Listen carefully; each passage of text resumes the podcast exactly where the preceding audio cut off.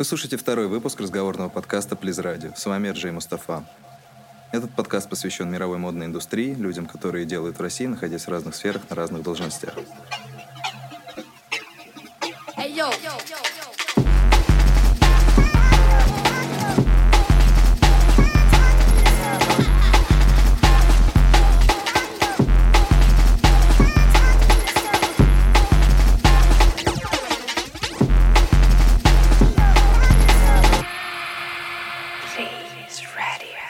собеседником выступит Настя Полетаева, экс-digital директор Esquire и экс-шеф-редактор L'Officiel. Также в разное время Настя писала для Vogue, The Blueprint, GQ Style и других изданий. Сейчас Настя отвечает за контент и дизайн платформы ЦУМа. Начинаю эту беседу я с тяжелым сердцем, потому что сегодня мы собираемся обсудить традиционные глянцевые медиа, последние тенденции, частичную историю, их кризис и рекламу в этом сегменте. Настя, привет, спасибо, что согласилась поучаствовать в нашем подкасте. Да, привет. Так странно было слышать столько экс. Но, в общем, да, это правда. Я часто меняла работу. Спасибо, что позвали. Очень приятно. И очень интересно будет обсудить такую животрепещущую тему, которая из года в год вызывает столько интереса и пересудов. И начнем с первого вопроса. Э, есть ли у тебя классификатор эпох развития отечественных глянцевых медиа? Хороший вопрос, легкий для начала самое оно.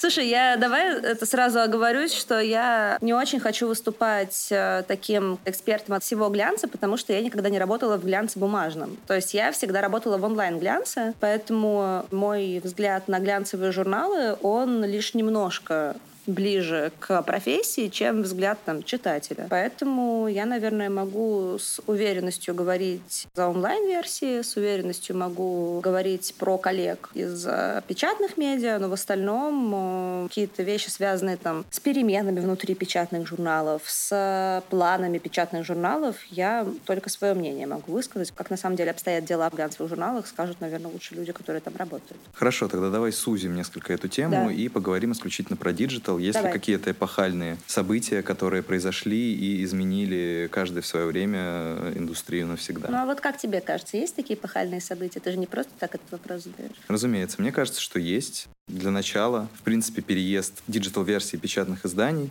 а, сам по себе является таким эпохальным событием, но, а, наверное, выделить э, это можно год 2008-2009. Ну, великий 2008 год появления большого интернета. Да. К таким можно отнести блоги, например, uh-huh. Look at Me. Дальше год 13-14, когда, в принципе, начали появляться какие-то деньги а, и бюджеты.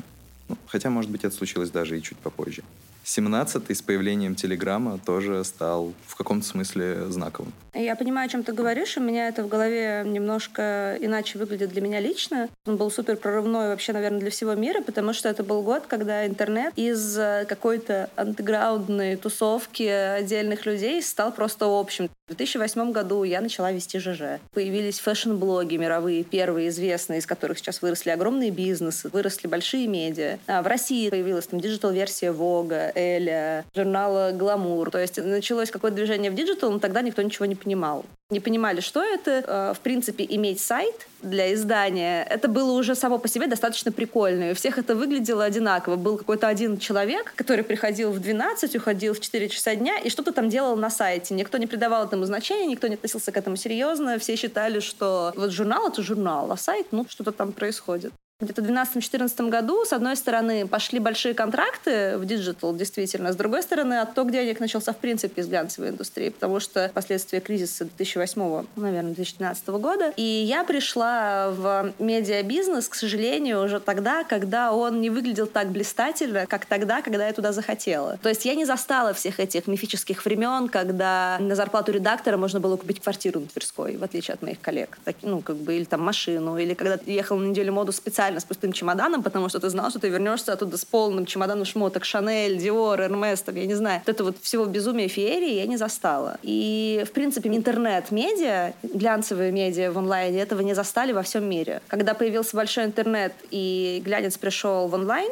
как ты верно сказала, это совпало с появлением блогов. Это были первые персональные медиа. Потом с развитием соцсетей этих персональных медиа стало намного больше. Каждый стал медиа. Блогеров стало через одного человека. Куда ни плюнь не попадешь в блогеры. И, естественно, э, в связи с размыванием рекламных бюджетов, которые начали распределяться не только между СМИ, но и между вообще всеми людьми, денег в глянце стало меньше, шика в глянце стало меньше, какого-то такого, который ты имеешь в виду, когда смотришь, какой дьявол носит Прада со всеми их там костюмерными, командировками, еще чем-то. Поэтому, наверное, я могу сказать, что был какой-то супер взлет интернета, но он совпал с большим оттоком денег из медиа в принципе. Поэтому, наверное, та сфера, в которой я работаю, она изначально была такая голодная и злая. Ну, то есть э, изначально люди, которые работают в онлайне, это были либо блогеры, которые работают на собственный бренд и которые вообще никак не связаны с медийной индустрией, с классическими медиа, я имею в виду. Либо это были люди, которым досталось какой-то такой осколок-осколка того глянца, про который слагают легенды. Ну да, нельзя э, начать разговор о глянце и не вспомнить «Дьявол носит Прада». Трагическое, кстати, кино. Я его недавно пересматривала, и мне уже не кажется ни веселым, ни никаким. Довольно жуткий фильм про абьюз на рабочем месте. Ну, в общем, да. Как говорил Миша Барышников, это индустрия жесткая, это диктат. Ходила такая притча, она и сейчас, наверное, ходит, что в глянце сейчас половину зарплаты выдают понтом. Мне кажется, так всегда было. Мы говорим про деньги не в индустрии в целом, а про деньги, которые люди получают каждый месяц. Это, ну, это отдельный разговор. Да, разумеется. Кстати, такой момент. Сайты, в принципе, раскочегарились. То есть вот году к 2014 до этого, со слов Надежды Стрелец, которая была шеф-редактором э, Эля угу. диджитального, в принципе, digital медиа занимались тем же самым, чем занимаемся, например, мы у себя в новых медиа, перепечаткой каких-то своих иностранных коллег. И не было бюджетов для того, чтобы создавать какой-то собственный контент. Это вопрос? Ты когда запускала э, L'Officiel в 2000 если мне память 17. не изменяет, в 2017 году, уже с бюджетами все было хорошо? Или пока не давали денег Вопрос на то, в чем? Чтобы... А, были ли бюджеты, когда я запускала офисель конкретно у меня? Или вообще в, в медиа? И у тебя, и, может быть, от коллег доносилось что-то подобное? Слушай, я не знаю. Этот вопрос, он сложный, многосоставный. В принципе, медиа — это очень низкомаржинальный бизнес. Особенно глянцевый медиа, когда ты пишешь про люкс. Так или иначе, твой бизнес сосредотачивается вокруг продажи в онлайне очень дорогих премиум товаров. Это низко низкомаржинальный бизнес, потому что твой контент должен быть условно премиальным контентом, при этом он должен играть по правилам интернета. Этот контент делать очень сложно, потому что если ты зайдешь, там, не знаю, на YouTube и отсортируешь ролики по популярности за неделю, там не будет ни одного fashion-ролика. В интернете заходят другие вещи. Точно так же в ТикТоке, в Твиттере, э, в Телеграме, неважно. Чтобы делать fashion-контент, делать lifestyle-контент, при этом, чтобы был популярным, при этом, чтобы его репутационная составляющая была достаточно high-класса для премиальных брендов, тебе нужно три раза перепрыгнуть через голову и сделать два кувырка вокруг себя. Ну, то есть это очень тяжело и это очень дорого. Заработать на этом денег еще сложнее. Этот контент он сам по себе очень дорогой. Почему сейчас, допустим, все журналы оптимизируют э, бюджеты, почему Condé Nast оптимизирует международные команды, делают там одного главного редактора на 150 журналов. Потому что, опять же, это все связано с тем, о чем мы говорили в предыдущем вопросе. Так как рекламные бюджеты перестали распределяться между СМИ и распределяются сейчас между аудиториями, а держатели этих аудиторий — это очень разные люди, не обязательно это издание. Это могут быть блогеры, или это может быть там комьюнити, как у вас, например. Да? А, в чем главное качество бюджета любого? Он не безграничен. Бюджет, он как бы у него есть конечная какая-то цифра, и тебе нужно его приоритизировать. Когда начинаешь приоритизировать бюджет, начинаешь его считать и понимать, во что ты вкладываешь, что ты получишь взамен. И ты, когда начинаешь рассчитывать раскладывать это на таблицу, ты понимаешь, что глянцевые медиа в любом формате далеко не твой приоритет, потому что то, что ты получишь взамен, ты можешь намного больше выхлоп получить из других каналов. И глянец начал терять деньги, он начал оптимизироваться, и а, вопрос, в принципе, бюджетов на тот контент, который нужен, это очень красивые съемки, это какие-то очень классные имиджевые истории, там а, всем известные байки, когда французский ВОК мог отправить фотографа и какую-нибудь Верушку, модель на три месяца в Альпы, чтобы они там получили пять идеальных кадров при идеальном свете солнца. Да, эти кадры вошли в историю, безусловно. Они сейчас выставляются на всех выставках, и Верушка стала легендой в мире моды, но себе сейчас никто такого не может позволить. Вообще никто. Ну, то есть, условно, Роман Абрамович финансировал журнал «Гараж» сколько? Два года? Недолго. То есть даже самые богатые люди мира не могут себе позволить или не считают нужным очень долго вкладываться в этот контент, потому что он дорогой, и он не приносит тебе денег. Это не бизнес. Чтобы заниматься этим бизнесом сейчас, тебе нужно немножко шило в жопе, тебе нужно очень все это любить, и у тебя должны быть очень холодные мозги. Тебе нужно очень четко понимать, вот докуда ты готов там тратить деньги, а докуда ты не готов это делать. Плюс тебе нужно еще обладать каким-то очень э, редким талантом окружать себя правильными людьми. Потому что люди, которые с тобой в команде это делают, должны разделять твои взгляды на прекрасное разные и тоже, ну, должны понимать пространство для маневра. Поэтому вопрос бюджетов, ну, я не знаю. Ни у кого сейчас нет такого, что вот у тебя есть там какой-то мешок денег, и ты можешь его потратить вот на то-то, на то-то. Бюджетов нет ни у кого. Сначала появляется идея, и если ты хочешь ее воплотить, ты идешь и ищешь на нее деньги. Только в таком виде это существует. При мне по-другому не было. И насколько я знаю по рассказам коллег, ну, так практически все. Ну да, если говорить про тех же богатейших людей мира, это действительно больше история про меценатство, чем про бизнес. И, в принципе, такие это люди... Это только меценатство, абсолютно. Это вообще не бизнес, да. Разумеется. Вопрос, опять же, встречный. Вот вы, э, там, комьюнити, да, онлайн-комьюнити, к вам тоже приходят бренды. Они к вам как приходят? Они говорят, вот у нас есть бюджет, освоите? Или как это обычно происходит? Разумеется, нет. Этим занимаются исключительно пиарщики, либо какие-то инхаусные пиар-специалисты, которые приходят к тебе с запросом определенной расценки на определенный формат, в зависимости от того, что они от тебя хотят. И ты им называешь эту цифру, дальше они с тобой либо работают, либо не работают. Либо какой-то короткий торг. Ну, то есть нет такого, что вот, типа, мы хотим вот такой-то контент, и у нас есть на это столько-то денег, сделайте нам классно. Так вообще разговор практически никто сейчас не строит. Редко, да, очень редко очень, бывает. Да, да, а редко. если это говорить о каком-то действительно вменяемом бюджете, который будет исчисляться хотя бы тысячами долларов, хотят уже контент прям съемку, прям с продакшеном, прям с командой, прям со всем-всем-всем. Мы, конечно, больше работаем в таком рекламном Рекламный понимании, пост. да. Имиджевая съемка, с одной стороны, она очень дорогая, с другой стороны, если ее мерить показателями эффективности, она не очень эффективная, потому что замерить эффективность имиджевой съемки невозможно. Что там сидит такого в голове? Все меряют продажами. И мы сколько не говорили с маркетологами, там, условно, каких-то больших ритейл-площадок, например, даже если у нас есть имиджевая кампания, они промеряют э, каналы, которые они задействуют продажами. Да, это нелогично, но на самом деле это единственный показатель, который имеет значение в интернете. Поэтому и та ситуация, которая есть сейчас. Бюджетов нет, но надо, чтобы было. Ну, тем не менее, как мы смотрим по бизнесу fashion, продажи в основном, если не брать 2020 год, у всех год от года растут.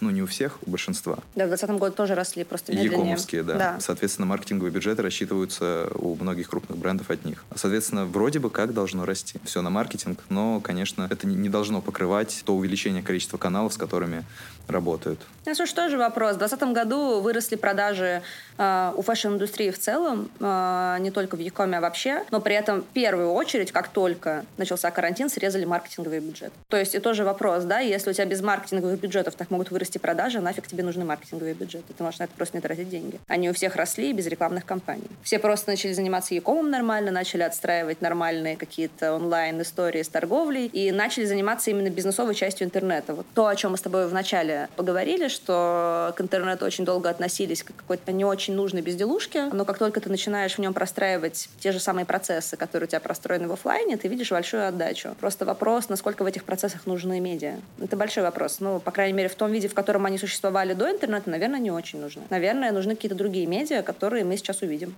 потому что они появятся. Ну, так или иначе, это же больше про картинку. Мода же, она все равно про картинку. Так. И, соответственно, Согласна, делать да. эту красивую картинку так или иначе придется. Ну, Мне кажется, ее и делают. Мне очень нравится, какую картинку делают тиктокеры. Я подписана на огромное количество тикток-блогеров. Через них очень много покупаю вещей, в том числе дорогих. Мне кажется, это намного более классная картинка, чем делает журнал Vogue. Ну, я так и понял, что сейчас мы плавно перейдем к блогерам Да. и инфлюенсерам. Я не могу разделить эту точку зрения. Для меня, честно говоря, Ты не нашел своего тиктокера просто еще, который тебе продаст кроссовки.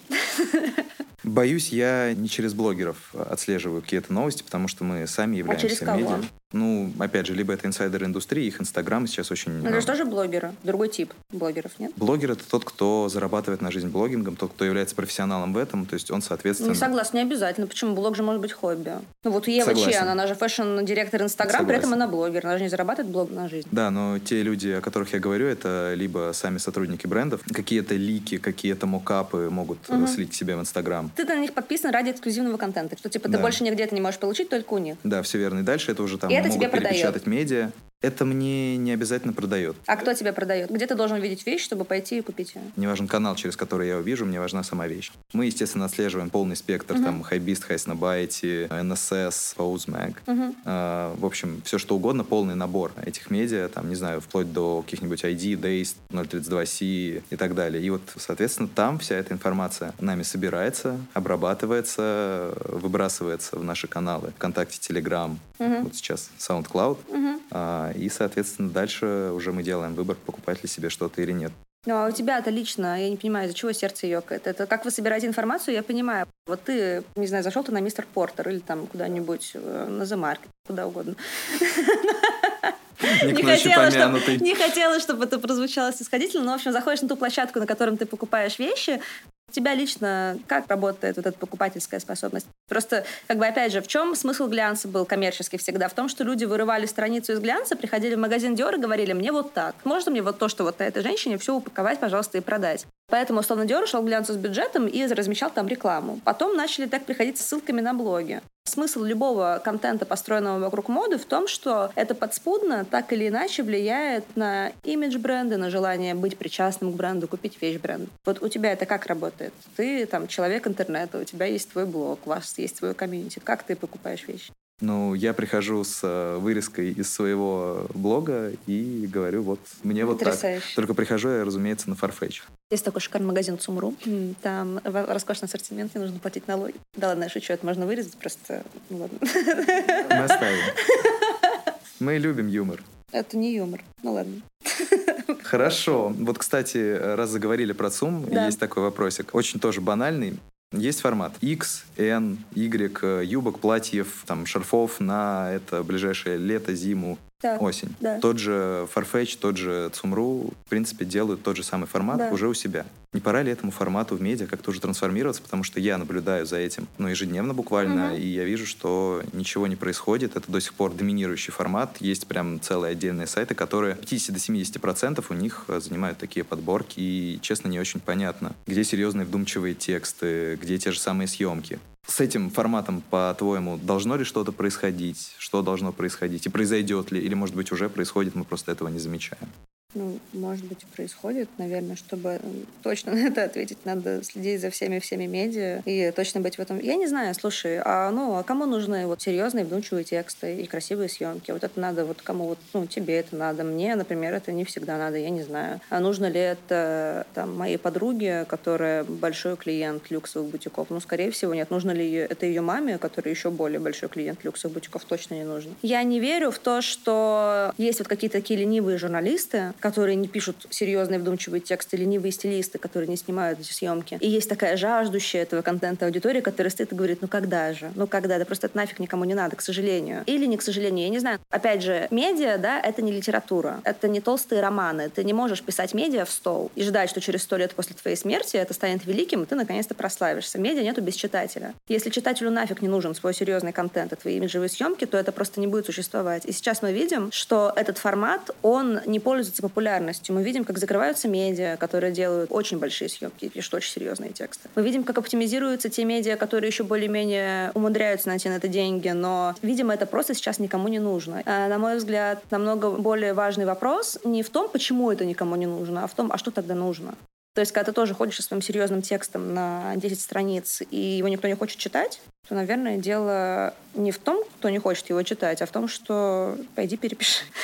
ну, или переговори, я не знаю, или пересними, что-то переделай. И я совершенно не разделяю этой ностальгии по утраченным медийным форматам. Ушли, и хрен с ними, правда. Медиа — это живая история, это как язык. Если он меняется, ты не можешь затормозить. Медиа меняется совершенно точно, и нужно просто пытаться понять, что сейчас нужно твоей аудитории. Потому что она и твой читатель, и твой работодатель в конечном итоге. Без нее ты не получаешь свою зарплату. В одном из своих интервью пару лет назад, кажется, ты обмолвилась как раз, что твоя задача в Esquire в роли digital-директора да. была как раз привлечение можно большего количества аудитории к качественному контенту. Исходя из того, что ты сейчас сказала, удалось ли эту задачу в большей или меньшей степени выполнить? Какой ужас. Я думаю, бедные э, известные люди, которым все время говорят, а вот вы сказали год и семь месяцев назад. Я думаю, что я сказала, что моя задача в Esquire сделать так, чтобы какой канал не попадает человек в медийный, это Esquire, в том, чтобы попадал в одно информационное поле. И мне нужно, чтобы это информационное поле было большим, так как это интернет. Вот, скорее всего, что такое я имела в виду. Наверное, мне это удалось, потому что за два с половиной года в Esquire онлайн вылез на 480% без каких бы то ни было финансовых вливаний. Наверное, да, наверное, у меня это получилось. Был очень крутой опыт, очень рады, что 10 с половиной лет в медиа закончились на такой мажорной ноте именно в таком издании. Я считаю, что это издание мечты и уверена, что это одно из лучших медиа на российском рынке. Не можем не поблагодарить тебя за ту возможность, которую ты нам предоставила. Речь все-таки шла несколько о другом. Именно про э, качество контента, его, возможно, трудозатратность при его производстве, потому что... Было очень тяжело. Привлекли ли мы внимание к качественному контенту, ты хочешь спросить? Да. Смотри, я, опять же, с очень э, холодной головой подхожу к контенту в интернете. Есть э, супер high quality, хайбрау медиа, например, Горький медиа или там Арзамас, да. У них, э, если ты зайдешь в какой-нибудь SimilarWeb и посмотришь их посещаемость, ты увидишь, что это не бизнес. Арзамас у них вообще шикарные цифры для того контента, который он делает, потому что он очень сложный, но это другого типа бизнес. У них спонсорский бизнес. У них есть выпуски, целые пачки материалов sponsored by, там Сбербанк, не знаю, там Виза. ВТБ. И... Ну, короче, все прекрасно прекрасные, очень приличные люди с деньгами, у них размещается. Они тоже молодцы, тоже нужно выстроить репутацию так, чтобы к тебе приходили люди такие, да, и давали тебе денег. Но в остальном Esquire — это федеральное издание. Это всероссийская медиа. Наша страна — это не только Москва. Чтобы твое издание читала вся Россия действительно, и ты мог идти как всероссийская медиа, в том числе к рекламодателям, ты мог им давать выкладку твоей аудитории, что это вся Россия, не только Москва, у тебя должен быть определенный контент для этого. Поэтому я очень верю в старое маркетинговое правило 80 на 20, где 80 у тебя коммерческого, 20 у тебя репутационного. И в интернете это, ну, на мой взгляд, очень работает. Потому что есть как бы такая повестка, которая ну, что такое качественный контент? Вот, допустим, новости — это качественный контент? Наверное, зависит от того, какие это новости. Но в любом случае, это контент быстрый. Ты его быстро пишешь, ты его быстро потребляешь. Это не журналистские расследования. Это не что-то, что ты будешь читать целыми днями, да? Тебе нужно это узнать в первую очередь, потому что это происходит прямо сейчас. Ты это прочитал, ты это забыл. Ты потом прочитал продолжение этой новости. Этот контент, он легче всего в производстве, он дешевле, и он, безусловно, составляет твою так называемую подушку трафика, которая составляет коммерческую подушку твоего издания. Когда ты это делаешь, стабильно, это контролируемая история, ты знаешь, что у тебя от месяца к месяцу не будет провала. Ты таким образом набираешь некую прослойку, и на этой прослойке ты уже можешь делать что-то out of the box. И у нас, на мой взгляд, было потрясающее количество таких проектов. Если бы я была, например, в Конденасте, мне бы никогда в жизни не разрешили делать вот эти вот большие истории диджитальные, которые мы делали в Esquire. Первая такая случилась э, в начале 2019 года. Это был наш большой проект с рэперами. Сначала думала, что мне Минаев не разрешит сделать. Потом, когда он мне разрешил его сделать, я думала, что мы его не сделаем. Когда мы сделали, я так охерела. А потом, как он еще и завирусился, я просто, ну, я не знаю, я до сих пор не поняла, как это происходит. Ты вроде как очень много сил вкладываешь, иногда из этого получается бомба, иногда из ничего не получается. И такие истории мы делали раз в несколько месяцев, и огромное количество, миллиона людей это читало и смотрело. Поэтому, да, наверное, людей, которые читали новости про политиков и убитых школьницах, было больше. Но при этом людей, которые читали какие-то наши истории, я не знаю, про историю Esquire, про историю российского стендапа, про историю российского клауд-рэпа, про больших режиссеров, их было тоже очень много. Намного больше, чем до того, как я пришла туда. Ну, это отрадно слышать такое, что человек собирался это сделать и сделал. На самом деле, возвращаясь к нашему самому первому вопросу, как раз и к Эсквайр, Николай Усков... Возвращаясь к Эсквайр, Николай Усков. Так. Да, Николай Усков как раз э, в интервью, которое он давал Сергею Минаеву. А, да, это еще при мне было, да. Вот про эпохальные события сказал, что вот как раз в начале десятых годов угу. настал период более вдумчивых изданий вроде Эсквайра и Сноба, подразумевая, что до этого властвовали такие издания, как GQ, может быть, Роб Репорт. Ну, потому что до этого Усков был GQ, а потом в Сноб перешел. Может быть, из-за этого он так сказал. Возможно. Дело же не в издании, дело в людях, которые его делают. Слушай, как бы, когда Николай Усков был GQ, это был лучшая медиа в России. Они делали безумные вещи, которых от GQ никто не ждет. Сергей Минаев в прошлом месяце сделал просто безумный номер про Пелевина. Ждет кто-то такое от печатных медиа в 2021 году? Я не думаю. Это вопрос исключительно твоей, твоего волеизъявления. Да, Усков сказал правду. Было самое классное издание GQ, потом стал Сноп и Esquire, когда пришел э, Филипп Бахтин. Было супер. После Бахтина тоже было классно. Тогда перейдем немножечко к э, такой же периодизации. Вот в 2019 мы должны были участвовать в круглом столе Esquire Weekend. О, господи, а. вы пришли нет, мне это припомнить. Я не виновата, нет, что его не Нет, я, я без негатива. Значит, темой должны были стать новые медиа в соцсетях и мессенджерах. Ага. Телеграм-каналы важнее традиционных медиа и рекламы. Звучала угу. тема. Действительно ли они могут быть важнее, вот, например, в 2021, на твой взгляд? Я не знаю. Я вообще считаю, что все нужно промерять. Вот, все нужно проверять статистикой и смотреть, могут ли они быть важнее. Если вот мы промерим и сравним цифры, это будет стопроцентно правильный ответ. Я могу сказать только со своей стороны, как потребитель информации. Я читаю Телеграм. Если я читаю, допустим, Вок или Blueprint, я туда перехожу из Телеграм-канала Вок или Blueprint. Это тоже важно. Дистрибуция контента. На чтение Телеграм-канала Blueprint и Blueprint News я трачу час в неделю, а на чтение Blueprint сайт трачу час в месяц, например. Хотя и в том, и в другом случае я читаю Blueprint, например. Поэтому мне кажется, что это уже случилось. То есть мне, как пользователю, намного удобнее потреблять информацию в соцсетях и мессенджерах. Насколько они заменили традиционные медиа и традиционную рекламу, я не знаю. Но это правда. Это вопрос не ко мне, это вопрос к ВЦИО. Надо, чтобы это промерили и посчитали. Наверное, учитывая, что каждый год у нас у традиционного телевидения снижаются бюджеты, а уже полтора года назад YouTube обогнал по рекламным бюджетам телевидения в России, наверное, это уже тоже происходит. Но здесь, ну, как бы, я не хочу тоже подменять статистику своим мнением. Я и все мои друзья потребляют информацию из интернета. При этом у меня есть бабушка, у меня есть мама, и, наверное, наверное, для них это иначе, я не знаю. Ну, мы не в ЦИОМ, и... но все-таки поделимся своими наблюдениями. Вот на наш взгляд, за те два года, которые прошли с э, не случившегося круглого стола? Допустим. Можем сказать, что аудитория практически любых каналов, будь то ВК, Телеграм, динамика снижается. Ну вот у вас стало больше рекламных денег за эти два года, например? За два года, да, стало, но... С учетом инфляции?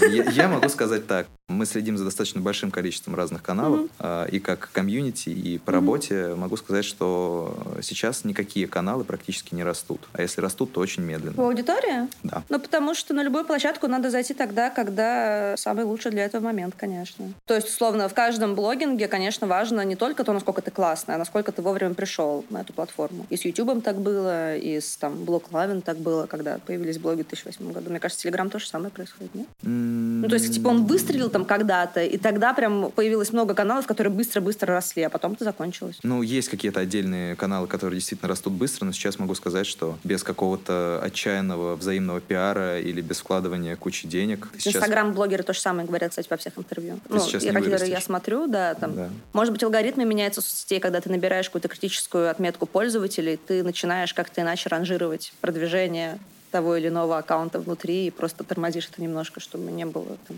Или аудитория кончается, заинтересованная конкретно в той сфере, которую ты Мне обозреваешь. Кажется, аудитория никогда не кончается. Ну, если ты сам не тормозишься и не делаешь одно и то же упорно, вот как дятел, не долбишься в одну точку, а тоже расширяешь. Ну, вот вы изначально были комьюнити про сникер-культуру. Сейчас мы с тобой с ним разговариваем про глянец. Наверное, вы смотрите куда-то еще и думаете, а что будет, когда люди, людей, которых интересуют кроссовки, станет слишком мало для нас. Но вы тоже смотрите куда-то дальше. Мне кажется, что это для любого медиа, неважно, персонального или традиционного, самое важное. Но при этом я могу сказать, что послушают подкасты гораздо меньшее количество людей, чем посмотрят новости новости про кроссовки, поэтому... Потому что вообще я не знаю, честно говоря, кто слушает в России подкасты. Вот я, для меня такой странный формат, не знаю. Ну, то есть, вот я знаю, что в Америке это супер популярная история, что там это просто огромная индустрия. Может, потому что в Америке всего нет машины, и все слушают их машинах, или там все бегают. Я вот не могу слушать подкасты. Не понимаю, как это вообще возможно. Есть такие люди, как я, которые привыкли постоянно что-то слушать и черпать информацию из того же Арзамаса, записи каких-нибудь лекций на Ютубе, подкастов про... Но там лекции. Знаю, это другое. Там сценарии есть, они очень такие ровные. Это как радиошоу в записи. Для меня это вообще очень непонятно. И на русском языке, мне кажется, Россия — это очень текстоцентричное такое общество. Все привыкли читать газеты, книжки, журналы, и поэтому у нас это развивается намного хуже, чем у англоязычных аудиторий. За то же время, что есть индустрия подкастов в России, в США она выросла просто до гигантских размеров, а у нас до сих пор, мне кажется, это какие-то, ну, вот ты сам сказал, что там послушает намного меньше людей, чем прочитают новости. Посмотрит, потому что, как правило, там... Тут есть знаю, камера? Нет. Обычно смотрят картинки, не читают. А почему вы, кстати, сделали подкаст, а не видео-подкаст, например? Это дорого. Это очень честный ответ, это очень дорого. А еще я, например, люблю ходить и слушать. И у меня нет YouTube премиума. Это тоже дорого. Это тоже дорого. С нашими зарплатами, да. Не, ну просто имею в виду, что когда у тебя видео подкаст, ты всегда можешь вытащить аудиодорожку и сделать еще просто подкаст из этого. Иди, пожалуйста, слушай. Но при этом э, видео в России любят и смотрят. Формат вообще YouTube интервью это очень же российская история. Но еще это дорого и сложно, помимо Это этого. очень дорого, это я вообще даже не спорю, да. Если бы у нас был видеоподкаст, может быть, сейчас мы бы и перенеслись бы на какой-нибудь Вообще. другой день, да. Ладно, с подкастами все понятно, более-менее. Очень А. дорого. Очень дорого, мало кто будет слушать. Окей, вот не так давно на Блюпринте вышла статья про увольнение главредов российского глянца, и, в принципе, возбудила интерес к вопросу того, насколько э, сильна мотивация сотрудников становиться самым высшим звеном этой пищевой цепи. Мгм. Пока что итог достаточно неутешительный. В основном блогерская карьера или те же самые IT-компании привлекают Мгм. больше. Там на «Закат» была статья, на «Нью-Йоркере», по-моему, «Нью-Йорк Таймс». Тиражи действительно падают. Российский ВОК за 8 лет сократил их почти вдвое, со 150 тысяч до 83. GQ за 9 лет более чем вдвое. Также со 100 тысяч до 38. Ну и с зарплатами, как мы уже обсудили, все достаточно неутешительно обстоит. Паровоз модной публицистики Конде Наст э, также сокращает штат и навешивает э, дополнительные обязанности на рядовых и руководящих сотрудников. Например, европейский редакционный директор появился вместо трех главредов и теперь отвечает за весь контент, э, насколько я понимаю. В трех вогах это немецкий, парижский и Не помню. Возможно, ну, это в целом сейчас да. общая тенденция, что один главный редактор отвечает сразу за несколько стран. Ну вот такая оптимизация говорит нам о том, что все совсем плохо. И Да в чем плохо? Что сказать, что плохо? Просто меняется бизнес. Это, ну, как бы раньше вот мне Минаев и Алена Додецкая рассказывали, что когда а, Алена была еще, Алена Станиславовна была еще главным редактором ВОГа, а Сергей Сергеевич был в пиаре и в рекламе, ну вот прежде чем прийти там в писательство и в журналистику, он же этим занимался, что он приходил к ней и говорил, Алена Станиславовна, ну пожалуйста, ну вот разместите нашу рекламу. Говорит, Сереж, с радостью бы, но на очередь на полгода вперед. Была такая ситуация, когда люди с деньгами стояли в очереди, чтобы их эти деньги взяли журнал. Сейчас ситуация поменялась. Мне кажется, что Кандас все правильно делает. Они отвечают э, требованиям меняющегося мира. Не знаю, что у них из этого получится конкретно, но то, что так как раньше не работает и нужно что-то другое, это факт. Окей, а в таком случае разговоры про взаимоподдержку а, и другие конвенционально одобряемые явления, как взаимоподдержка изданий, передача контента. В это я не верю. Окей, я тоже. Ну, нельзя передать контент. Как бы, если бы можно было передать контент, то его можно было бы вообще больше никогда не производить, потому что человечество произвело столько контента, что передавайся просто. Его можно до конца времен передавать. Окей, а вот э, в российском глянце, на самом деле, еще вот как раз несколько лет назад была особенно популярная ситуация, когда первые съемки из раздела мода в печатке э, были сняты нероссийскими командами. То есть там и Так. стилист, и фотограф, э, соответственно, Мгм. зарубежные, все это снято где-нибудь в Париже, Милане, где-нибудь еще. Вот насколько это э, считается, не знаю, одобряемым, правильным, нет ли все-таки какой-то возможности сделать э, самые заглавные съемки своими силами? Там те же обложки снимаются обычно тоже за рубежом. Слушай, тут,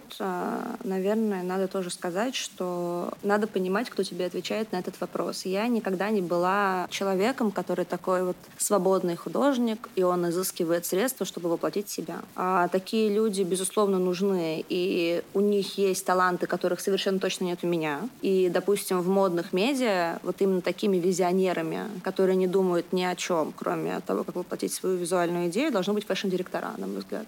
То есть это вот те, кто ведет за собой именно визуальную часть локомотива глянца, потому что это, безусловно, все еще про картинку, потому что это про красоту. И мода всегда будет про красоту. Это важно, но я не такой человек. Мне интересно, когда а, есть какие-то еще очень понятные показатели, которые подчеркивают, которые дают тебе направление, которые дают тебе понимание, правильно ты делаешь или нет. Может быть, это потому, что я всегда работала в онлайне. Любой онлайн очень легко посчитать, в отличие там, от печати. Поэтому вот вопросы о том, можно ли сначала печатать съемку там, а потом там, они меня совершенно не занимают. Меня скорее занимают вопросы, вот, например, есть контент, есть съемка. Вот есть съемка А, Б, С.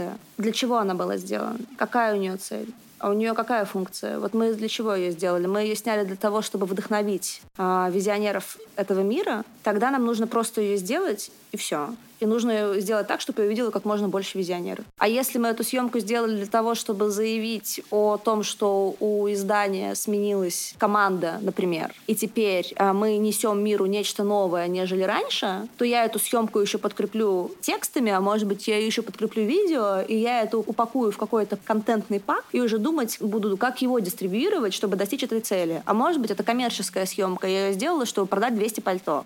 И если я сделаю, чтобы продать 200 пальто, то я это буду оценивать иначе. И достижение этой цели я буду оценивать иначе. Вот мне вот, вот с этой точки зрения интересно смотреть на контент. Я на него смотрю только так. И, соответственно, если мне нужно, чтобы это была как раз такая вот имиджевая история, чтобы это была супер талантливая штука, я просто найму людей, которые умеют это делать. Я не буду туда лезть, потому что это не моя сильная сторона. Мне интереснее думать какими-то большими медийными вселенными, где у каждой есть своя задача. Поэтому вот эти вопросы, которые ты задаешь, они мне не кажутся супер драматическими. Они, наверное, драматические для людей, которые всю жизнь занимались чем-то одним, а теперь они понимают, что их работа, она в таком виде больше не нужна. Или, может быть, им нужно как-то очень менять к ней подход. Но мне кажется, что это неизбежно, когда ты занимаешься медиа. Потому что медиа, оно э, не меняется очень быстро, особенно когда есть интернет. Поэтому я думаю, что да, можно сначала публиковать фото в журнале, а потом на сайте. Можно наоборот. А есть вообще концепция Digital First, когда твой главный герой номера, супер эксклюзивный герой, с которым все хотят интервью, Павел Дуров, например, все за ним гоняются. И, например, Forbes или Esquire получили этого героя, и если Forbes или Esquire выпустят это интервью сначала в диджитале, а потом выйдет номер через три дня, я их пойму. Потому что они сначала соберут огромный трафик на сайте, а потом они продадут еще этот номер людям, которые, а, не читают интернет, а, как правило, пересечение у интернета и у принта 2-3% максимум. Это разные люди просто покупают журнал и читают сайт. И Б, они продадут тем людям, которые хотят иметь в своей коллекции этот журнал, они хотят физическое воплощение. Это просто, опять же, это вопрос про каналы дистрибуции, а не про сам контент. Сам контент вне контекста не имеет никакой ценности сейчас, его слишком много. Не зря сказал, что я начинаю эту беседу с тяжелым сердцем, потому что действительно я остаюсь со своим подходом в истории, а такие люди, как ты, они идут дальше с пониманием. А может нет, может быть, я не права. Ну, пока что практика показывает, что ты скорее права. Слушай, ты тоже делаешь телеграм-канал, как бы, а не книгу там на домашнем печатном станке печатаешь. Еще до того, как я оказался в Плизе, наши коллеги делали печатные альманахи. Успели сделать два выпуска. Молодцы. Правильно, прекрасно. Прекрасные Можно и сейчас их делать. Были. Но просто это именно альманахи, а при этом э, каждый день в Пливе выходят посты, и, очевидно, вам это нравится, раз вы этим занимаетесь. Боюсь, что, не знаю, даже рост аудитории абсолютно не тот, который хотелось бы. Тебе бы чего хотелось от канала, чтобы там было миллион подписчиков, или у тебя какие-то другие, ну, личные амбиции? Это целый комплекс, чего хотелось бы. Хотелось бы, конечно... Народу побольше? И народу побольше, и рекламы поинтереснее, постабильнее, и форматов побольше. Да на самом самом деле занять э, такое уверенное место в этой индустрии. Мне кажется, это все такое... Э... Умозрительное? Ну, конечно. Ну, то есть, э, с одной стороны, как бы аудитория вроде важна, с другой стороны, цена той же рекламы, она далеко и не только, и не столько оценивается количеством аудитории. И я знаю людей, которые продают рекламу, имея 5000 подписчиков за такие же деньги, сколько блогеры-миллионники. И я сама продавала рекламу дорого, хотя это реально это такая сфера, в которой за сколько продаж, столько и стоит. Поэтому она такая зыбкая и такая вообще изменчивая. Ну, у нас рынок микроскопический, просто особенно некуда пойти, если ты хочешь какую-то определенную аудиторию работать, то у тебя выбор из, не знаю, двух, трех, максимум пяти каналов, которые занимаются чем-то аналогичным, и дальше уже ты смотришь на то, кто тебе больше подходит по цене, и да на подписчиков. Все равно все смотрят на подписчиков. Вот как человек из пиара я тебе могу сказать, что... Ну и дураки. Как бы да, я понимаю заказчика, конечно, все смотрят на подписчиков, все смотрят на аудиторию, на вовлеченность, на количество переходов, а еще и на продажи в идеале там зависит, да. Но с точки зрения человека, у которого там могут разместить рекламу, это настолько, мне кажется, э, неинтересно, это настолько не так работает. Вообще э, замерить, насколько влиятельный инфлюенсер, это так тяжело, и это вообще не зависит ни от каких количественных показателей, а особенно если мы говорим про конечную покупку, да, после размещения рекламы, что... Ну, я, например, глубоко все равно убежден, что задача нас как платформы, на которой размещается реклама, угу. это не обеспечить продажи. Этим занимаются там свои специальные люди в ну, коммерческих все хотят обеспечить отделах. продажи, слушай. Любым каналом так или иначе. Это может быть отсроченная продажа. Здесь это согласен, может быть надбавленная да. стоимость к последующей продаже, но это все равно продажа. Ну, что тут уже говорить? Да, Реклама — это продажа. Да, здесь я имел в виду, что непосредственный переход и покупка. Угу. Да, наверное, вы больше имиджевый канал, чем... Разумеется. Угу. И хочется делать больше имиджевого контента. Он просто трудозатратный. Вот собраться сейчас здесь, угу. подготовиться, пригласить человека, вызвонить его, раздобыть это все очень трудозатратно. При неясном выхлопе это исключительно энтузиазме работает. Да. А вот по-твоему понятие джинса сегодня актуально в медиасфере? Джинса это что? Это платный контент? Конкретный рекламный материал, который замаскирован под личное мнение. Мне кажется, глянец э, на этом формате был взрощен в народных масштабах. Наверное, я по-разному отношусь к тому, когда ты хвалишь правящую партию за деньги или когда ты хвалишь туфли за деньги. Для меня есть разница. Возможно, она на самом деле отсутствует, но для меня она есть. И в глянце, конечно, когда ты пишешь про вещи, э, вообще вопрос объективного отношения к вещам и к одежде, он как бы вопрос в том, насколько это вообще важно и нужно. Правда ли тебе нравятся или эти туфли? Или ты их похвалил за деньги? И что изменится от ответа на этот вопрос? А возможен ли вообще здесь объективный подход? Это же Но объективный подход нигде не возможен. Ну, конечно, возможен честный подход. Конечно, возможно не хвалить то, что тебе правда не нравится, и хвалить только то, что тебе правда нравится. Но, как показывает практика, как только приходят рекламодательские деньги в любую платформу, очень меняются сразу все вкусовые предпочтения. И та же самая телеграм-площадка, которая сначала была супер борзая и в хорошем смысле злая и очень честная, как только туда пошли деньги рекламодателей, она моментально стала похожей на глянец, который до этого ругала. И, на мой взгляд, это неплохо. Люди зарабатывают деньги. Я вообще мало что так уважаю в жизни, когда люди зарабатывают деньги своей честной работой, своим трудом, они обеспечивают себя, а иногда еще и своих родственников деньгами. Это нормально. У меня нету никаких с этим проблем. И у меня нету проблем с отметками рекламы. Есть эта отметка, нет этой отметки. Я не дура. Я прекрасно вижу, когда пост написан рекламодательский. Он сразу выбивается, видно, что писал его пиарщик. Это как бы, ну, я не знаю, я просто их пролистываю. Мне продают другие вещи. Ну, короче, я не знаю. Мне кажется, что джинса в глянце — это и есть глянец. В глянце всегда было два вида материалов. Был вид материалов, куда э, вливались рекламодательские деньги, на чьи деньги, в принципе, существовал этот формат медиа. И были эпохальные, исторические, вошедшие просто в историю медиа материалы, которые туда писали большие писатели. Фото, которые снимали до больших фото, ну это что ж деньги. Вот часто говорят, что глянец измельчал, что все медиа пишутся 20-летними стажерами. Ну, простите, когда там зарплата у вас 40 тысяч рублей, что вы хотите, чтобы Хемингуэй вам писал за эти деньги? Он писал. Но когда он писал, это были совсем другие бабки. Поэтому деньги, они, конечно, отток денег влияет на отток таланта в том числе. Отток денег от джинсы тоже про которую ты спросил. Да. А вот насчет мерча от крупных медиа. Что ты думаешь? Если красивый, то супер. У Нью-Йоркера очень крутой мерч. А из российских кто-то есть? Мне более-менее, на самом деле, нравится мерч, который сделал... А, нет, есть. Есть, конечно, есть Blueprint. Угу. Их Blueprint Shop, которым занимается мой хороший друг и бывший начальник Юля Выдала, очень круто сделанная история. Это, наверное, даже не мерч. Это скорее... Коллаборационная Коллаборационная, да-да-да. Я знаю, что Юля занималась этим, прежде чем запустить это полтора года. Это было очень длинно. И вообще, в принципе, Blueprint, он умеет именно дружить без каких бы то ни было коммерческих ожиданий с двух сторон. Это очень редкое качество для медиа, которое заточено на коммерцию глянцевую. И это очень крутая штука. У меня есть там браслет с этой спичкой. Мне его подарил муж, и я была супер счастлива, потому что, знаешь, это редкая вещь. Это прям очень тонко и классно сделанный мерч, который не про то, чтобы втюхать тебе там толстовку очередную с принтом, да, а про то, чтобы показать сопричастность. Изначально история мерча была в том, чтобы люди, которые любят какого-то артиста или какое-то явление, могли идентифицировать друг друга угу. и продемонстрировать это. Конечно, вот какие-то такие более тонкие истории, как у блюпринта в историю тотального мерчендайзинга, это классная штука. Если говорить просто про красивые вещи, то, ну, Вога симпатичные толстовки. Я, ну, у них красивые цвета и хорошие принты. Не знаю, нормально. Я, наверное, не куплю, но э, если бы мне подарили, я бы, может, носила. Не знаю. А может и нет. Но здесь тоже, наверное, больше все-таки не про бизнес, а про... Ну, кстати, не уверена. Мне кажется, что на мерче... Думаешь, хорошо продается? Не знаю. Но у них очень много вещей в солдауте. Опять же, я вот пыталась... У меня сейчас подруга ездила в Нью-Йорк. Я говорю, привези мне кепку Нью-Йоркер. Их нету, их все раскупили, их нету. Или там, например, у них э, очень крутая коллаборация там, с какой-то местной маркой кофе.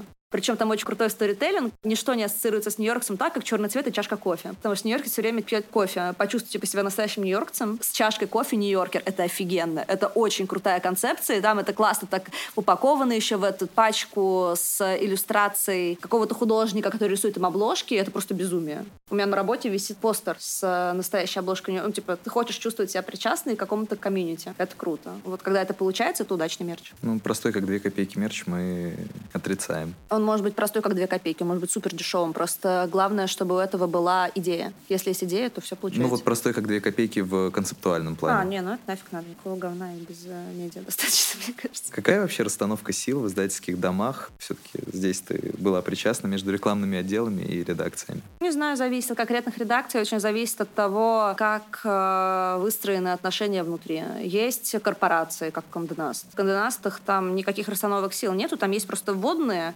тебе как бы обозначают на входе, как здесь устроена жизнь. Если ты с этим не согласен, то тебя никто не держит. Вот такая история. Есть э, какие-то ищущие издания, какие-то меняющиеся издания, как Blueprint, например, как Бюро вот сейчас меняется, да? Как Эль, когда туда пришла Катя Мухина, которая перезапустила издание, и оно успешное, я думаю, да, и у нее как бы и свои были контакты рекламные, в принципе, они что-то заявили о себе. Есть э, издания с селебрити-главредами. Вот я в двух последних перед Сумом с такими работала. Работала с Ксенией Собчак в Офисьеле, работала с Сергеем Минаевым в Это совсем вообще другая история, потому что селебрити главред — это не то же самое, что просто главный редактор, и э, работодатели это понимают, и селебрити главред это понимают. И если у вас а, случается взаимопонимание, то это ни с чем не сравнимый опыт, потому что все-таки люди не просто так становятся известными, у них есть что-то такое, чего нет у других, и когда у тебя есть возможность с этим постоять рядом и быть к этому причастным, это очень круто. Это ни с чем вообще не сравнимый именно творческий опыт. Поэтому все по-разному. И, соответственно, в зависимости от этого типа изданий и определяется взаимоотношение между рекламой и редакцией. В корпорации, конечно, это всегда будет опираться на рельсы денег. А вот можешь чуть подробнее раскрыть про селебрити главредов? Э, там уже нет таких разнарядок, нет таких водных, кого мы поддерживаем, кого мы не поддерживаем. Нет, конечно, есть, везде есть. А, медиа, в которых люди получают зарплату, это бизнес. Чтобы медиа было бизнесом, конечно, у тебя есть какие-то твои бизнесовые водные. Они у любого бизнеса есть, не только у глянца. Просто, наверное, твое пространство для маневра совсем другое, когда твоему главному редактору интересно что-то, кроме денег. И, наверное, последнее слово все-таки за каким-то другим человеком. Не за рекламным директором, например, а за главным редактором в моем случае. Но опять же, тоже как бы Сергей Сергеевич, он, с одной стороны, человек очень творческий, с другой стороны, он абсолютно бизнесовый. Когда я к нему приходила с какой-нибудь безумной идеей, если это не оскорбляло какие-то его ценностные там моменты, которые у него есть, как у любого другого человека, он говорил, Настя, продадите, делайте. Это всегда было так, а не так, что Настя, пожалуйста, воплоти себя, вырази себя просто как художник, а я тебя поддержу. Нет. Мне не пять лет, я не в детском саду. И когда мы пришли пришли к нему с рэперами, например, с теми же самыми, что было абсолютно странно для российского эсквайра в тот момент, и никто этого не ждал, и никто не хотел никогда для российского эсквайра. Он сказал, продадите, делайте. Мы продали это четыре раза. Ну, то есть мы вообще не думали, что мы даже продакшн покроем. Мы на этом хорошо заработали. Это было огромное мероприятие. Там было четыре больших рекламных партнера. В таком формате, а почему нет? Это для всех хорошо, это репутационно хорошо, это для денег хорошо, и это какой-то большой кейс, большой опыт, который останется со всеми, кто в этом участвовал.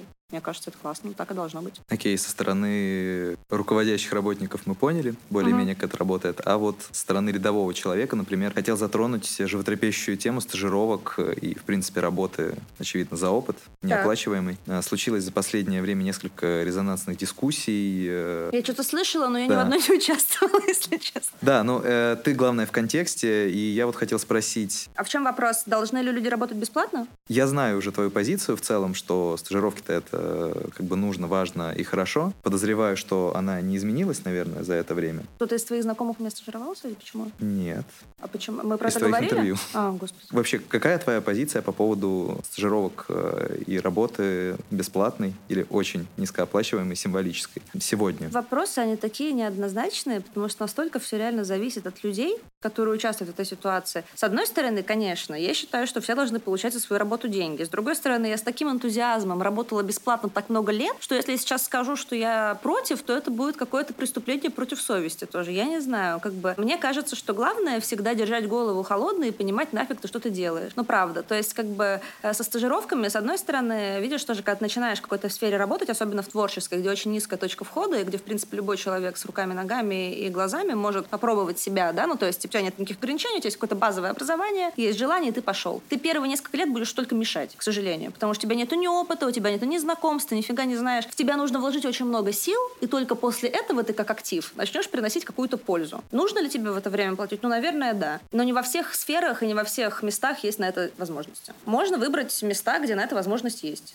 Можно, но иногда тебе хочется работать там, где этой возможности нет, но тебе очень нравится место. И в этом тоже есть смысл. Потом главное не проебать момент, когда на тебе начинают ездить. Это тоже случается, и я как бы здесь тоже понимаю обе стороны, потому что у тебя нет бюджета, а нормальные люди тебе нужны. Тебе нужны руки, которые и головы, которые умеют работать, а бюджета у тебя все еще нет. И тут как бы вопрос к рукам и голове. Нужно ли в какой-то момент сказать, слушайте, я пошел, потому что мы как бы договаривались на одно, я вот у вас уже отработал два года, вы мне все еще не платите. И ты можешь пойти устроиться уже за деньги на работу. Можешь дальше работать бесплатно. Опять же, у меня там есть куча случаев, когда человек работал бесплатно и не зарекался, ничего не просил, а потом его просто устраивали на супер крутое место, и он начинал получать много А есть куча историй, когда человек работал бесплатно, и ничего хорошего с ним не произошло. Так он и остался бедным. Тут э, просто нужно тоже, наверное, как-то слушать себя и понимать, э, насколько это соответствует твоим амбициям, насколько ты себя чувствуешь использованным или не чувствуешь. Чувствуешь ли ты, что ты уже все узнал, что ты мог здесь?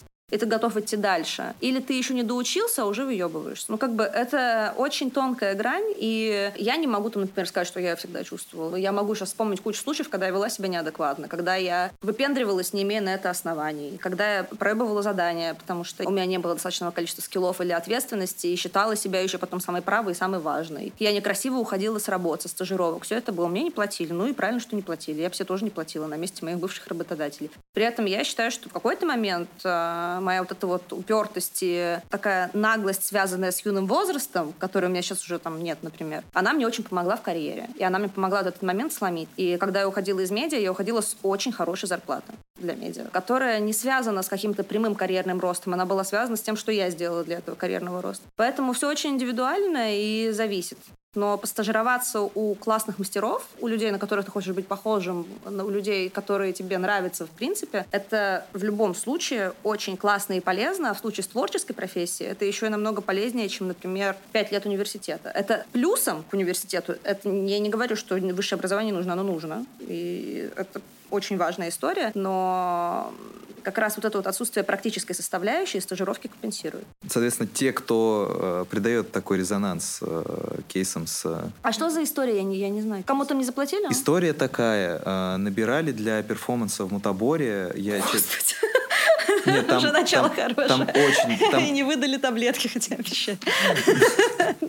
Там очень известный э, хореограф выступал. И... Варнава, что ли? Нет, по-моему, нет. И, в общем, там перформеров... Он Варнава э, делал просто перформанс, ну, Возможно, возможно. Я, честно, сейчас фамилию Хореограф не вспомню. X. В Фейсбуке или... Да, по-моему, по-моему, это было в Фейсбуке. Да. Жаловались, что перформерам... А как, кто жаловался, не перформера? Нет, нет. Э, по-моему, кто-то из команды а, но не, не сами перформеры. Возможно, кто-то, кто их собирал, что им ничего не оплачивали, только, по-моему, такси до дома, что ли. И при этом там нужно было сутки находиться в мутаборе и репетиции. Продолжались, по-моему, недели две, полторы, где-то так. Но им платили такси? Насколько я помню, Нормальная да. стажировка. Я не понимаю, что надо людям.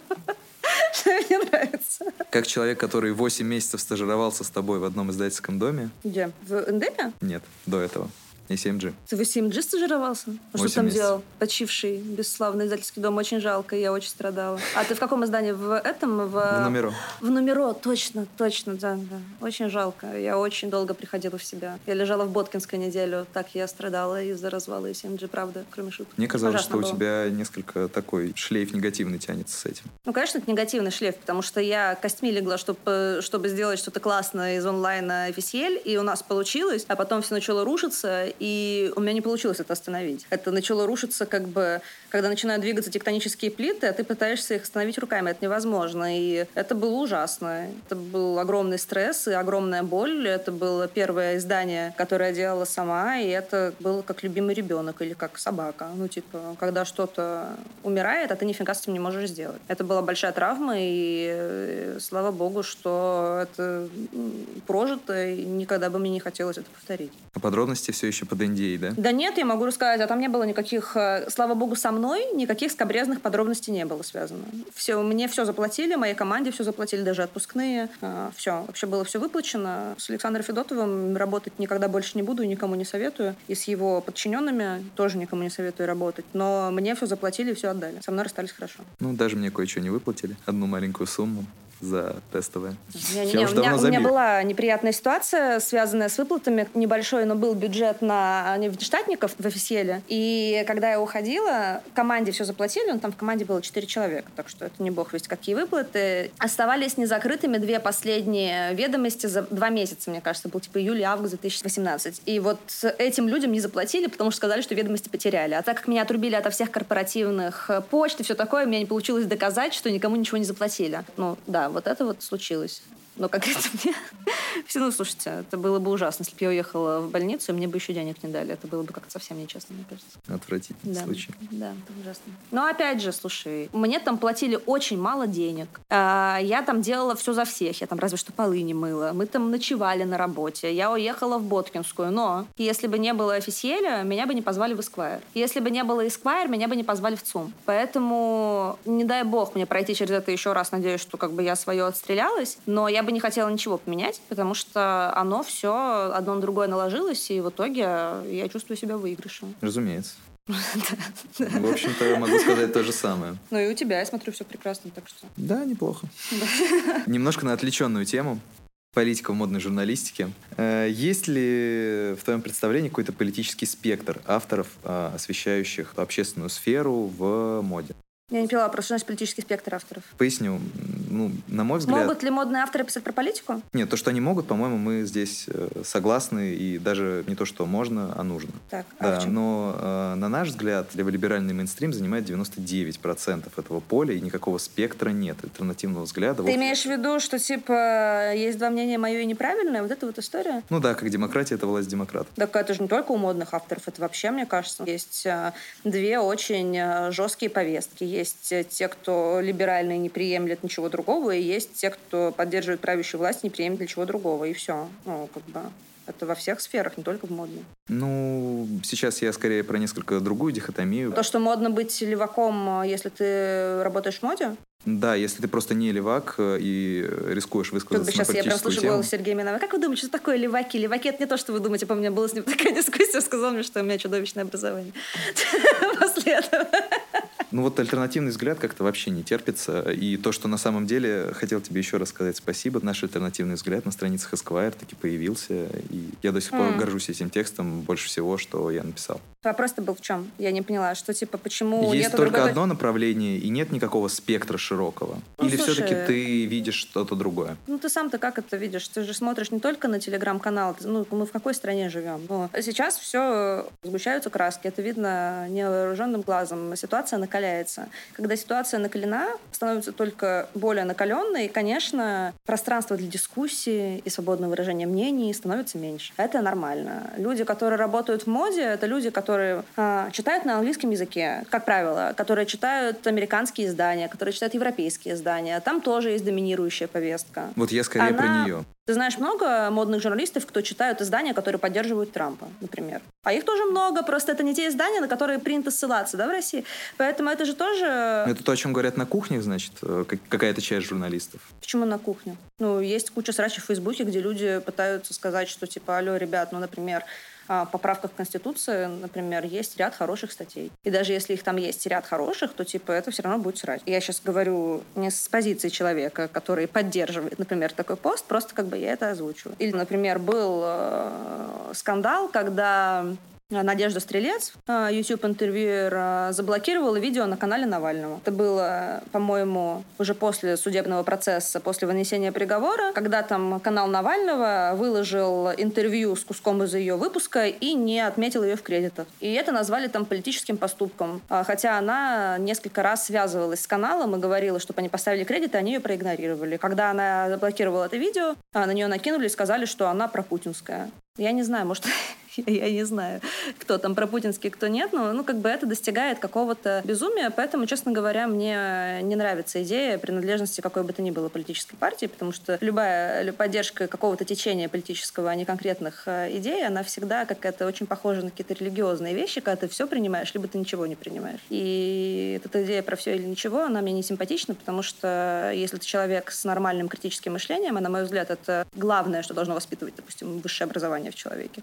Получается, что ты в каком-то постоянном состоянии срача находишься с людьми, которые считают, что есть вещи, которых нельзя критиковать. По-моему, все можно критиковать. Ну, то есть, я не знаю. Согласен. И смеяться можно над И сме- всем. Ну, да. Да, но, но, конечно, есть доминирующая повестка. И, конечно, когда ты человек, который работает в моде, который, скорее всего, выглядит не так, как принято в обществе, разделяет не те взгляды, спит не с теми людьми, и у тебя есть друзья, которые спят не с теми людьми, и ты там, не знаю, child free, ходишь на секс-вечеринки, конечно, ты себя чувствуешь уязвленной частью общества в России, конечно. И, конечно, тебе нужна какая-то поддержка. И ты эту поддержку находишь по радикально перпендикулярной повестке. Все. Вот. Так разделяются взгляды. Но это все-таки больше про Россию. Я все Да. хочу на глобальный. Там я, к сожалению, не жил. Но я надеюсь, что придется. Ну, так или иначе, ты в этом информационном ландшафте находишься. Так, Ты же все равно видишь, какие там взгляды доминируют, э, есть ли им какая-то альтернатива. в Америке Ну, Америка, допустим, да. там доминируют демократические взгляды, как ты сам сказал. Так все, точно. Все правильно. Так, Каких а- других там взглядов нет. Вот, никаких других взглядов нет. Значит, в этом смысле мы сошлись. Да, конечно. А тут, мне кажется, даже нет вопроса такого. Все очевидно. Хорошо, вот давай такой, э, Да. уже что-то более легкое. А, Ты говорила, что без фильтров это женское шоу. Господи, легкое. Для кого как. Но я думала о нем как о женском шоу, да. Вот. А какие-нибудь э, независимые мужские шоу в российском сегменте, э, которые не принадлежат крупным изданиям, вообще существуют, которые именно бы вот про моду, как мы любим? Ну, не знаю. Не встречала? Ну, наверное, Даня Трабун записывает свои Инстаграм ТВ скорее для мужской аудитории. Я так думаю, вот эти вот сникерхедские какие-то видео, наверное. Слушай, я не знаю, я же не пацан, поэтому я не сижу и не слежу специально за модными шоу, но я как бы вообще в целом могу сказать, что мода как а, набор трендов, тенденций, течений, отражающих общественные процессы, мужскую аудиторию в России интересует не то чтобы сильно. И та аудитория, которая этим заинтересована, она очень маленькая. Поэтому, наверное, мужских шоу в любом случае кратно меньше, и они намного менее популярны, потому что их особо некому смотреть. Просто это вопрос времени, нужно, наверное, образовывать эту аудиторию, нужно ее растить. Но пока что, конечно, девчонки — это основная модная аудитория и для модного контента, и для покупок, и для всех-всех-всех.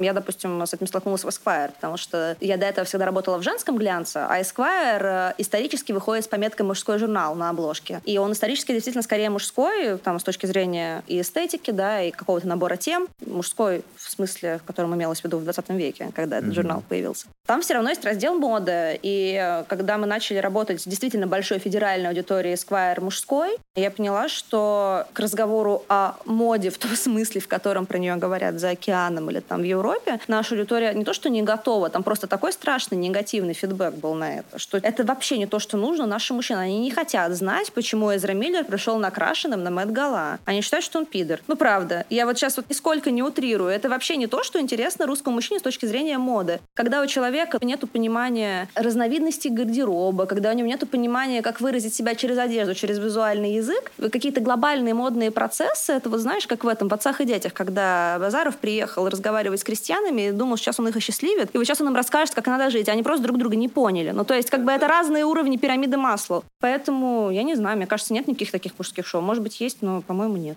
Ну, Это к тебе скорее вопрос. И ты, наверное, их смотришь, если они есть. Немедленно вспоминается, да, хождение в народ. Да, да, да, да, да. Ну, то есть, типа, вы сначала как бы разберитесь э, с тем, почему треники не должны быть с вытянутыми коленями, например. Почему это важно, независимо от того, насколько ты модник. А потом уже лезьте к человеку с разговорами про модные тенденции. Вот так, я думаю. Мгм. Ну, с своей стороны могу сказать, что мужских шоу, в принципе, Ну ни на вот. что не подписан. Ну вот. Все очень плохо. Сегодня создается впечатление, что имеющим отношение к моде сегодня хотят сделать вообще все. Автомобили, кофейные столики, зубные щетки, термостаканы, интернет-платформы, тот же Amazon вспомним. Э, В этих условиях мода вообще остается самоценной или самостоятельность потихонечку стирается, и она становится лишь атрибутом других сфер? Я повторюсь, я совершенно просто, видишь, не разделяю никакой ностальгии ни по классическому глянцу, ни по классической моде. Мне, честно говоря, на это на все совершенно наплевать, потому что я как потребитель это не застала, а как э, человек, который это исследует спустя годы, я понимаю, что мода, опять же, как и язык, на котором мы говорим, она никогда не задает какие-то важные процессы, она всегда их отражает. Мода ровно такая, и, знаешь, как любая власть легитимна. Вот так же любая мода, она абсолютно легитимна. Если она сейчас такая, то значит в другом виде она никому не нужна, потому что есть бренды, которые действуют по каким-то олдскульным правилам, но они маленькие. Они маленькие не просто так. А бренды, которые большие, они как раз сотрудничают с Amazon, запускают кафе, кофейни и брендируют принтеры своим. Наверное, так и должно быть. Нет, мне кажется, что дело не в самоценности, а в том, что и понятие моды меняется, и сфера, которую она охватывает, тоже постоянно меняется в зависимости от времени, в которое мы живем. По-моему, все норм. Да, ты сказала, что что мода лишь отражает процессы, но не инициирует их. В большинстве случаев, да. А вот скажи, пожалуйста, ты считаешь, что мода как канал выражения мыслей имеет какой-то большой значимый КПД? Потому что, как мы обсудили раньше, сейчас такая общественная сфера, она сильно превалирует над эстетической, и какой-то идейный, концептуальный аспект доминирует. Соответственно, вещами, одеждой, не знаю, мейкапом действительно можно эффективно выражать свои идеи, э, если мы не говорим о самых таких простых принципах принтах от Марии Грации Кирилловой, Долби феминист или еще что-нибудь такое. Вообще, высок ли КПД моды как способа выражения мысли? Конечно. Это не зависит от исторического периода. Меняется содержание моды как бизнеса, как индустрии, как чего-то, чего от нее ждут люди, которые в ней работают. Но для людей, которые этим пользуются, ничего не меняется, конечно. Мода — это язык. Это язык, при помощи которого человек рассказывает о себе, причем даже не специально. Это язык, которым ты можешь владеть или можешь не владеть, но ты им пользуешься так или иначе каждый день. А мода — это один из видов визуального искусства, безусловно, который отражает свое время, часто опережает свое время. Да? А мода — это декоративно-прикладное искусство. Мода — это площадка для выражения социальных идей. То, что мы видим сейчас очень много как раз. А, то, о чем ты говоришь, что это там а, является платформой для какого-то заявления, да, нежели имеет эстетическую ценность. По-моему, это все существует параллельно, и как раз то, что мне сейчас нравится, то, что она стала намного менее снобской, закрытой и более демократичной, да, у этого есть, наверное, какие-то грустные последствия, потому что как бы в элитарности есть свое обаяние и много своих плюсов, и вообще в недосягаемости очень много притягательного но сейчас ты можешь быть потребителем моды независимо от того, насколько ты худой и богатый. Ты можешь быть э, участником модного процесса, независимо от того, какой у тебя цвет кожи, и родился ли ты в Париже, и какое у тебя образование. И мне кажется, что это очень круто. Мне очень нравится это то, что сейчас происходит. И я каждый раз, когда мне хочется побрюзжать, что раньше была трава зеленее, а небо голубее, я стараюсь себя бить по рукам, потому что я уверена, что это не так. Я уверена, что типа дальше будет только круче и интереснее. И то, что сейчас происходит в моде, меня очень захватывает захватывает. И я ужасно рада, что хотя я пришла там в глянцевую индустрию, когда эта индустрия, по сути, начала сыпаться, я считаю, что застала самое классное время, которое только можно было застать. У моды сейчас, в том числе, ты спросил перед этим, не считаю ли я, что странно, что там мода, она размылась и стала языком для всех от стиральных машин? Да нет, наоборот, это показывает, что она стала намного более влиятельной. Когда ты нужен даже стиральной машинке, это значит, что у тебя огромная сила, у тебя огромный социальный капитал. Это очень круто. Раньше у моды такого не было. Она раньше была развлечением для высших слоев общества. Сейчас это одна из сфер, одна из важнейших сфер социального взаимодействия. И единственное, чего вот мне как бы не хватает, чего бы хотелось, хотелось бы, чтобы Россия была полноправным участником этого процесса. Это было бы очень круто. И как бы, ну, я буду очень рада, если там у меня в какой-то момент получится приложить к этому руку. Ну и, наверное, я это и так в какой-то мере делаю. Там, да, я там не суперактивист, не суперальтруист, у меня там нет ни моей фабрики, ни моего бренда, но там я по возможности стараюсь как-то, где могу, там поддержать ребят, которые делают моду в России. Вот это было бы круто, а в остальном, по-моему, все супер. Знаешь, это действительно супер, потому что тебе удалось очень сильно повлиять на то, э, что я думаю по этому вопросу. И начинал Спасибо. я беседу с тяжелым сердцем, а заканчиваю с легким. Работаем для вас. Вот, на этой жизнеутверждающей... давайте откроем шампанское. На этой жизнеутверждающей ноте мы будем открывать шампанское. Спасибо, что Спасибо, что позвали, очень интересно было. Подкаст «Приз радио». Настя, спасибо, что пришла и все так четенько по полочкам разъяснила. Вас, спасибо вам. Хорошего вечера.